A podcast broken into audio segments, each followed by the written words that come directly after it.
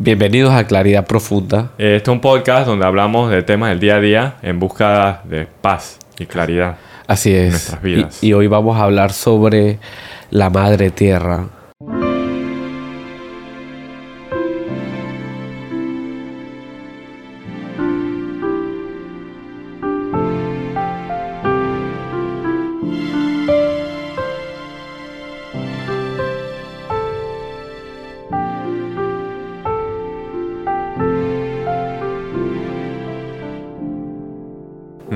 Hace unos días, Sí. hoy es domingo, hace unos días, fue el viernes, ¿no? Que fue el, Día de la viernes. Tierra. Así es.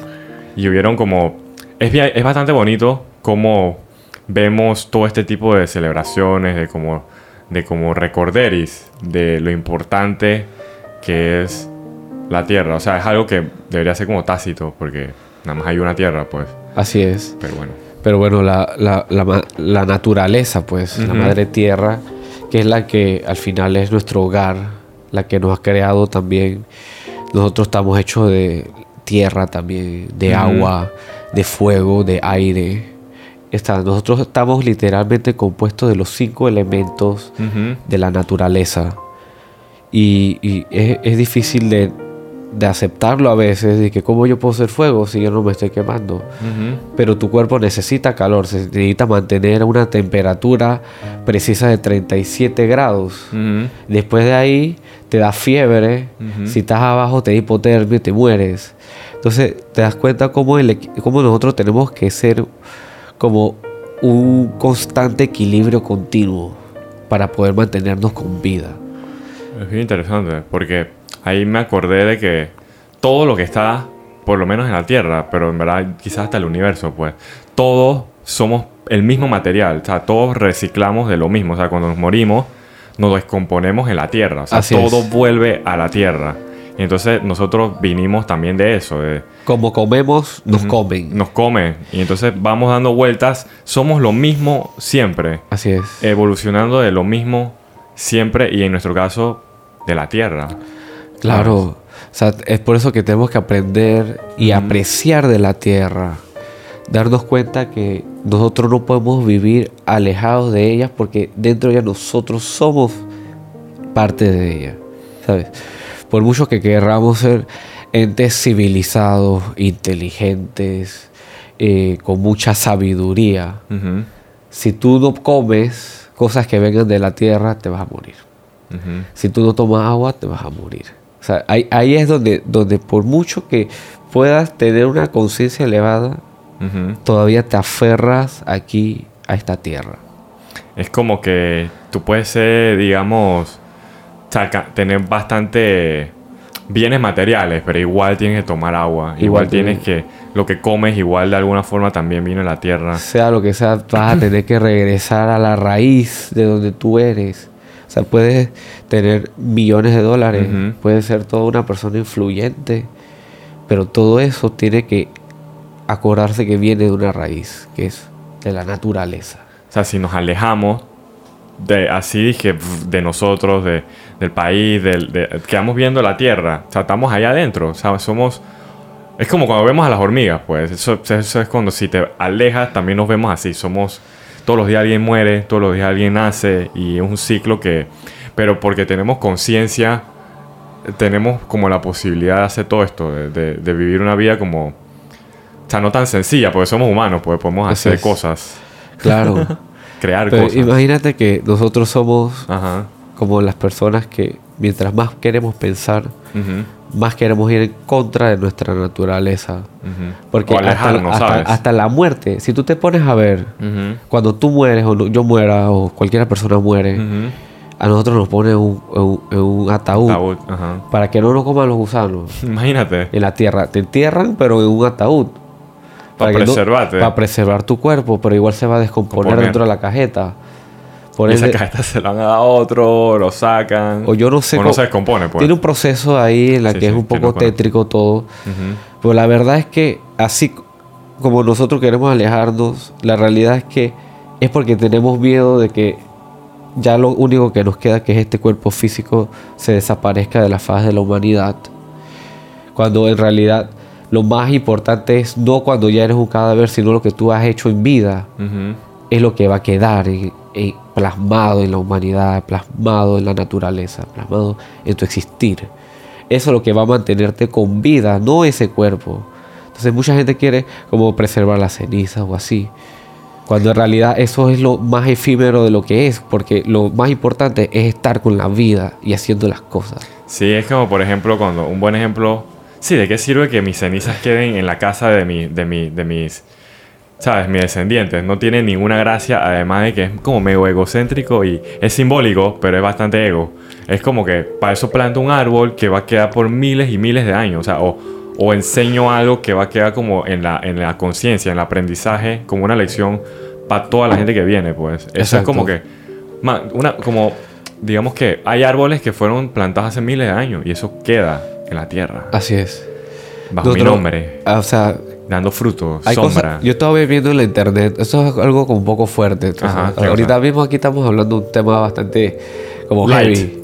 Light y heavy al mismo tiempo, Claro, sí. porque es de la naturaleza, pero estamos- también estamos hablando de la muerte. Sí, sí, y el sí. el- la muerte es un tema obviamente muy delicado para mucha gente que también le tiene miedo, ¿sabes? Tenemos que hablar de la muerte de nuevo porque hace, ¿te acuerdas que lo hablamos al principio de cuando estábamos empezando el podcast? Sí, Y hay que hablarlo de nuevo, pero ya como de verdad. O sea, mi, aquí entre paréntesis, mi mamá dice que no le tiene miedo a la muerte. Sí. Dice, pero yo también. Hay días que me siento y que, chuzo, tranquilo, me va a morir un día y no pasa nada. Pero pensándolo bien, es bien complicado. claro, o sea, todo, todo el proceso de, de dejar de tener miedo a la muerte es, es que tanto tú pudiste aprovechar el tiempo con vida, porque mucha gente lo que más miedo le tiene a la muerte es de no haber disfrutado hecho. suficiente, Ujú. no haber disfrutado suficiente la vida, no haberle sacado suficiente provecho, como, ¿sabes? Esa ese pensamiento consumista, materialista de quería más y más y más y no lo pude conseguir y ya me toca morirme. O lo que no pudiste hacer, pues. Exacto. Lo que querías, de las cosas te arrepientes. Creo que siempre, hemos hablado siempre de cómo cuando estás viejo te arrepientes de que ya no puedes hacer, subir esa montaña, no pudiste eh, hablar con esta persona, no pudiste empezar Muchas ese veces hobby. ese, ese miedo a la muerte es por eso, pues. Eh, Porque qué otra razón tienes para de que tener miedo a la muerte? Ya a los 80, por eso, vamos a hablarlo en otro episodio. Hay un Sí. poco de conversar ahí. ¿Qué ibas a decir? Pero bueno, entonces. El internet. Ah, Yo estaba viendo en internet como una, una nueva eh, tendencia que estaban haciendo Ah, sí. que a ti te pon- cuando, cuando el cadáver ya habías muerto, te, te ponían como un tipo de huevo Ajá. y, y, y, te sembraban Mm, y arriba te salía un árbol. Mira tú. mm, Entonces, ese huevo, ahí tú ibas a hacer como el compost para nutrir el árbol, árbol, y, y- y crecer una, un árbol, yo no sé qué tipo, cual- el que, el que te gustara, Sí, sí. hasta de fruta si quisiera. Y te imaginas esa vaina de que yo ser un árbol de mango Sí. O un árbol Para- de... ¿Cuánta gente? Sí, y tú te imaginas ir a un, de un cementerio y en verdad el cementerio es un bosque lleno de árboles. bonito, ¿ah? Sería, wow, eso es bien deep.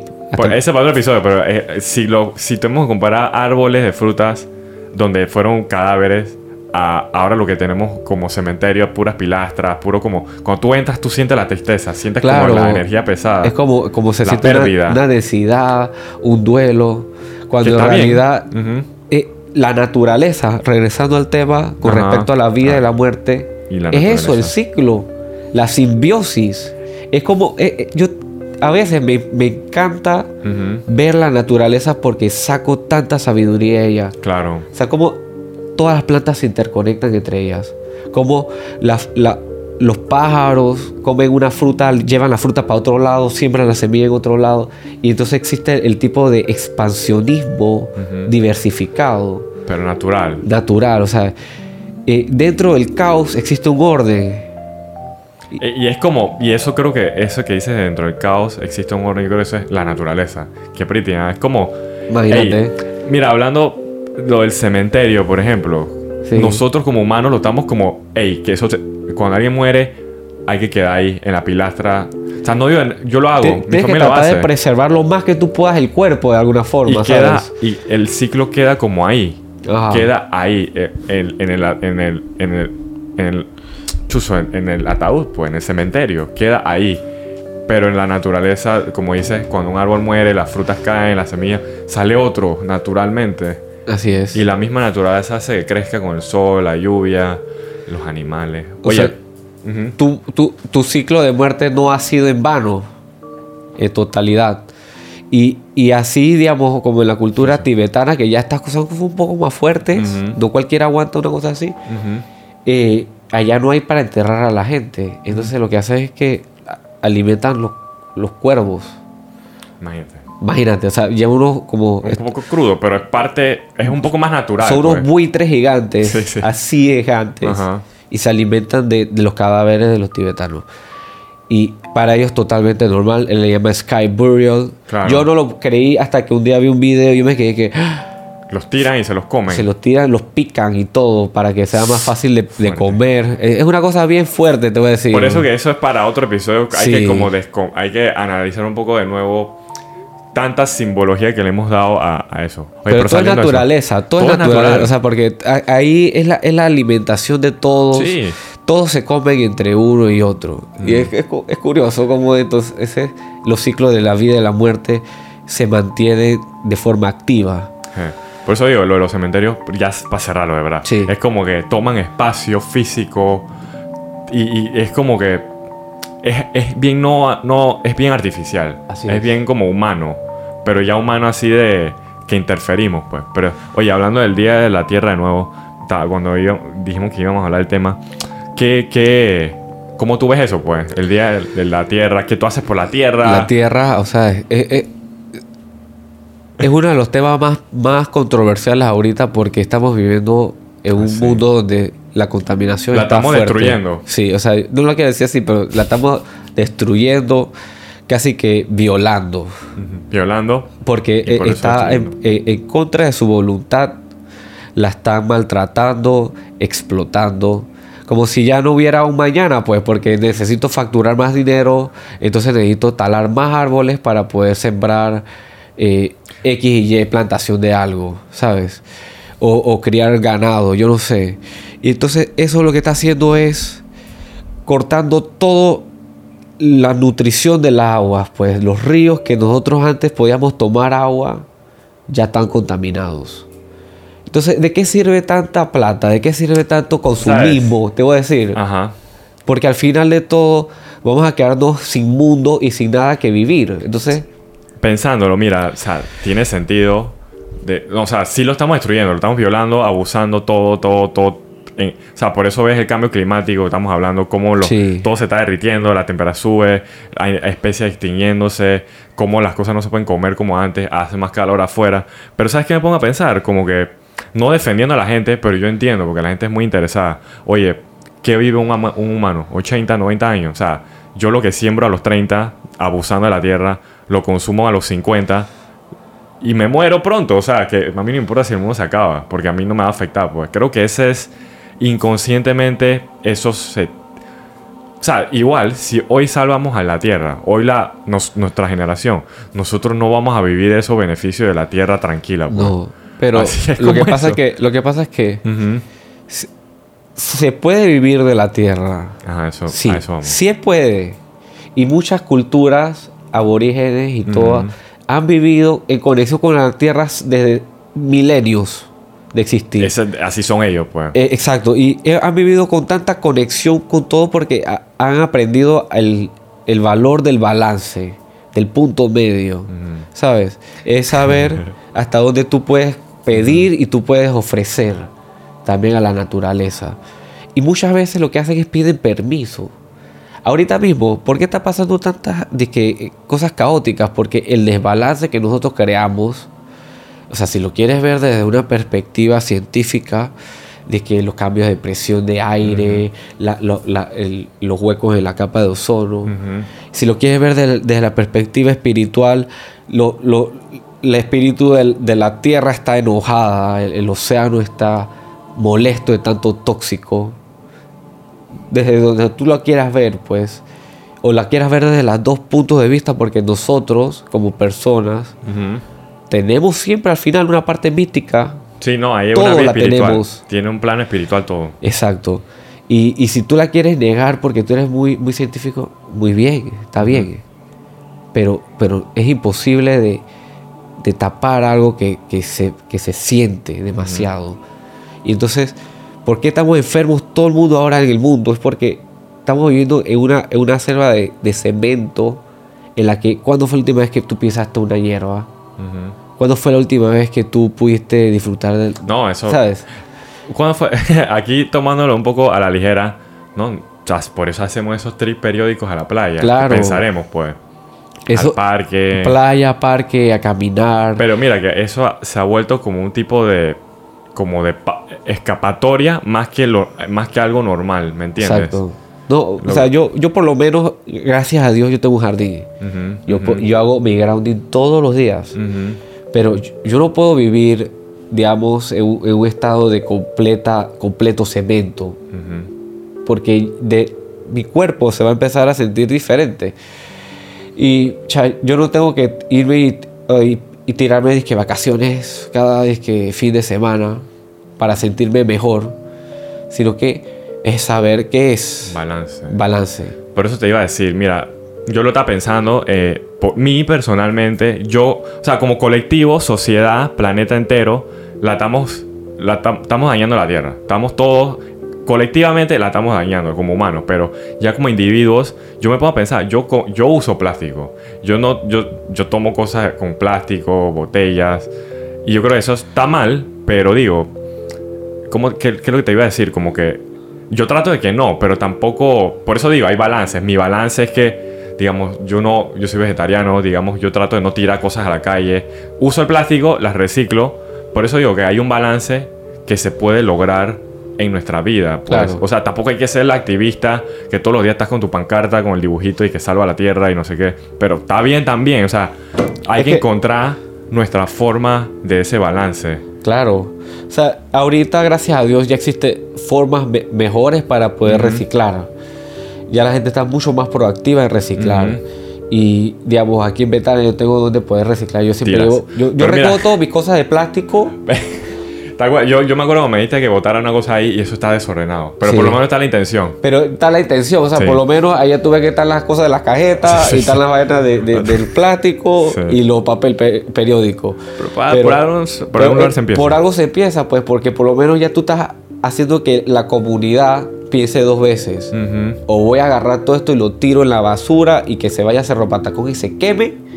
O yo lo puedo ir desglosando, puedo ayudar a mis hijos a que aprendan y podamos cha, tener una mejor eh, comunidad familiar y comunidad social. Así como digo que en Sí. colectivo la estamos cagando, en colectivo también podemos como ayudar. Por Claro. eso, si más gente... Yo me pongo a pensar, ¿para qué yo voy a reciclar si yo reciclando no hago el cambio, no hago diferencia? La verdad que no lo hace. Es un porcentaje bajísimo, pero si yo lo hago y mis hijos, mis amigos lo hacen y todos los amigos de los amigos, en verdad se hace una diferencia. No, ese pensamiento... Ah, Es que, es, es que ese pensamiento autolimitante de que Ujú. si- si yo lo hago y, y ya yo no voy a hacer un cambio, eso, eso es pura mentira. Yo, yo no quería decir, ya casi iba a decir una palabra sucia, eso y todo, ¿sabes? De que eso era una- Ajá. Pero la realidad es que todo pequeño cambio que tú hagas hará una gran diferencia. Sí.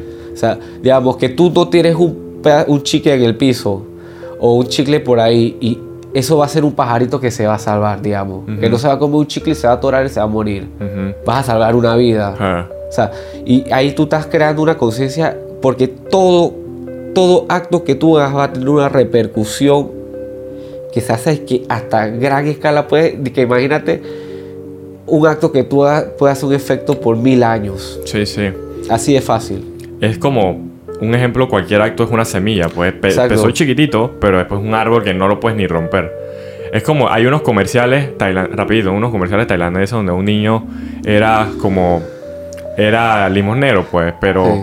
un señor que tenía un restaurante le dio un fideo para que no muriera de hambre gratis. Y ya, brrr, historia, historia, historia, el niño creció a ser doctor Ajá. y ahora el, el de la tienda, el, el del restaurante... El le salvó la vida. Le salvó la vida, o sea, es un cuento, pero yo me imagino que sí hay cuentos reales así. Claro, y al final dije que les- le- no le cobró No la le cuenta. ¿Tú viste ese video, no? Sí, sí, sí, Sí. yo lo vi, claro. Está súper Sí, pegado. me conmovió y todo.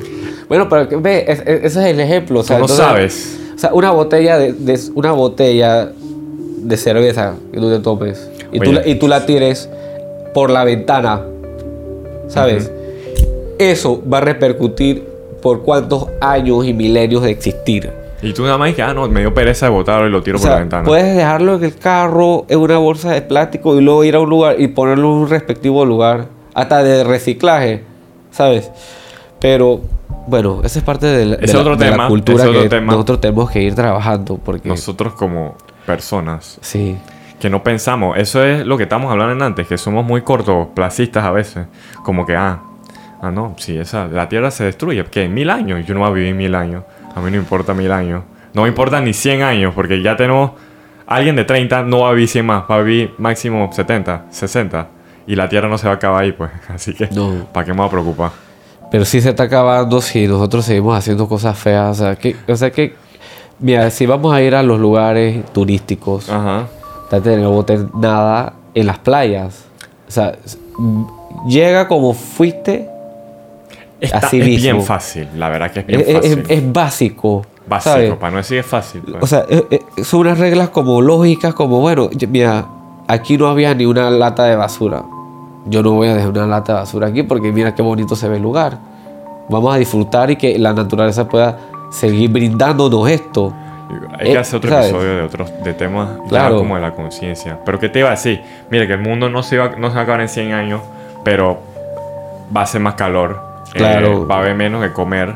Va a haber cada... Va, va a haber más pestes. más pestes, mira, más pestes. sí, sí. Y, O sea, vamos a, vamos a vivir los efectos, pero no vamos a vivir como cuando la Tierra se acaba. pues. y nos vamos a enfermar también. Y ese es uno de los problemas Menos más grandes. Todos estos ríos, ¿sabes lo que dices? O sea, en 20 años va a haber playas y ríos que no vamos a poder ir. Va a haber cerros que están, dije, que no puedes subir ya. Y que, y que tú sabes que muchas cosas de lo que estamos haciendo, si nosotros estudiáramos de la naturaleza. ¿sabes? nos abriéramos a que la naturaleza nos enseñara cómo eh, ella hace para poder transmutar todas esas energías, nosotros podríamos sacar tanto provecho de nuestros desechos. Aquí en Panamá, o sea, podríamos usar todas las aguas negras para producir electricidad Mm.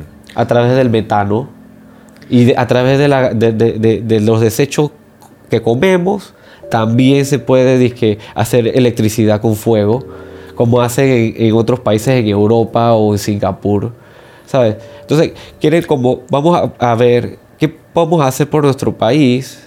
Obviamente esto ya es una cosa que trasciende nuestra capacidad, Claro, porque esto ya ya viene con los políticos. Política.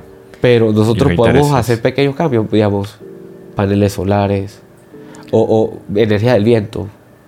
En la casa. Claro. Reciclar. Comprar menos. O sea, es una mentalidad ya no tan... el hecho de comprar menos ya estás ayudando bastante. ¿sabes? Así es. Tú no lo compraste. Está bien, eso se va a seguir haciendo. Lo va a comprar otro, pero tú no compraste. Y eso se va a ir perdiendo, perdiendo, perdiendo. Al final vale bestia que se pierda mucho, a luego ya que se deje de producir tanto. Pero ese, ese es el proceso mientras que nosotros eh, nos vamos como desapegando de todas esas cosas que en verdad nos, intoxica. Sí. Y muchas veces estos, estas cosas que nosotros tiramos residuales, al final cuando comemos también, lo que está adentro, Sí, es, por- es la misma porquería que está afuera, pero adentro. Ajá. Como los pescados, tú dices, no, no ves como los pescados tan, tan con químicos. con la Claro. carne. Ya ahorita eh, dice que la- las comidas ya vienen infectadas con microplástico. ¿Tú viste? No sé. No, que en la sangre ya tenemos plástico. Sí, ya nuestra Imagínate. sangre tiene plástico, imagínate. ¿Cómo llegó eso ahí? claro, O sea, fácilmente. bueno, no es difícil pensar cómo llegó. De Sí, se- tantas botellas. Hasta, hasta con, lo- Las hasta con las mascarillas. pastas dentales. Mira, Ajá. las pastas dentales que vienen con unas bolitas así, que Blanqueadoras. exfoliantes. Ajá. O, o- o las cremas exfoliantes también vienen con Sí, esos microplásticos. Y eso se lo comen los peces y nosotros como comemos los peces y así se va toda la cadena. Así Ah, que, hay que pensarla pero- bastante. mi pre- cuando me preguntaste qué, qué Mm. opino de la madre tierra, Ajá. obviamente me siento muy agradecida y Ah, muy sí. apenado No, también. feliz, sí. O sea, yo, yo estoy muy agradecido con la madre tierra, obviamente. Y a la misma vez estoy muy apenado. Pero a la misma vez también tengo esa, esa motivación, pues, De poder ayudarla de alguna forma. Mi punto, para mí, yo no, no tengo mucha. Se puede, pero para mí es como dañar lo menos posible. Que también es un tipo de ayudar, pues. Exacto. Dañar lo menos posible. Y eso no es difícil, la verdad que no es difícil. Pero, eh, pero es más fácil dañarla. Es más fácil. Ah, no, yo tiro la vaina por ahí ya. Claro, claro, es mucho Yo más fácil. Prendo eh, el aire, pero normal. Por eso hay un balance, hay que prender el aire porque está caliente, pero Sí. entonces lo balanceamos en otro lado. Exacto, o sea, digamos, por lo menos yo prendo el aire, pero no aire. trato de no botar mucha basura. Yo tiro basura en, en la naturaleza, eh, trato de mantener en armonía todo, limpieza eh, y también a la misma vez busco formas. Pues ahorita mismo yo estoy un poco limitado en comprar paneles solares. Por eso. Pero, yo, mi tienes- aspiración es tienes. comprarlos, o sea, conseguir eso. Porque eh, yo no, no es que no quiera depender de- de- de- del sistema, pero si, si yo puedo conseguir de forma más, más económica, Eficiente. eficiente y limpia, Y limpia. y tengo la, la capacidad, mejor. Creo que es esa la idea. o Y, sea, se- y sería mejor, tú sabes que sería hasta mejor, que, que, que el gobierno incentivara a la gente. Hay, hay, pero yo veo que. Pues no está incentiva bien, porque si sí. fuese así, ya ahorita mismo todo el mundo tuviera paneles solares y ahorita la, la Que también, electricidad estuviera más barata. Por lo menos en Panamá es que hay muchos intereses y cosas turbias yo, que, no, bueno. yo no puedo creer que aquí yo tenga que pagar más cara la electricidad que en otros países que hay en Centroamérica. Imagínate, no sé. O sea, nosotros, nosotros pagamos una cosa que, que- Y nadie se queja. ¿Por qué? Por eso. Porque, y por eso es que nos pueden cobrar tan caro, porque nadie se queja. La aguantan callado. Y, y bueno, no, porque estamos distraídos en la. en- en- hay muchas cosas en el cosa. sistema que nos es otro tema. Eso- ese ese sí. es un buen tema que no hemos hablado como el sistema en sí nos tiene así, por lo menos O localmente. sea, para pues. hablar del sistema ya hay que hablar como por lo menos hasta tres episodios, porque Sí, Se, se tiene que desglosar por muchas partes. Pero bueno, Bueno, lo más importante es que siempre todos nosotros tenemos la capacidad, la conciencia y la fu- fuerza para hacer ese cambio. Y que ese cambio no tenemos que esperar que venga de alguien, sino que viene de nosotros, de mi primer impulso y mi primera acción. por uno. por uno. Y eso, eso es día a día, eso no es que, que lo hice hoy y ya mañana no. O sea, eh, todos los días hace un poquitito. Y tú te vas a dar cuenta que al mes, al dos meses, tres meses, tú habrás hecho un gran cambio. Y wow. Entonces, los frutos de, de todos los actos que nosotros podemos hacer, que siempre que sembremos algo, sea algo que nos dé frutos dulces y, y de mucho aprendizaje. Sí, pues, y a la tierra. de la tierra. Así que espero que tengan un excelente domingo y inicio de semana. Nos vemos.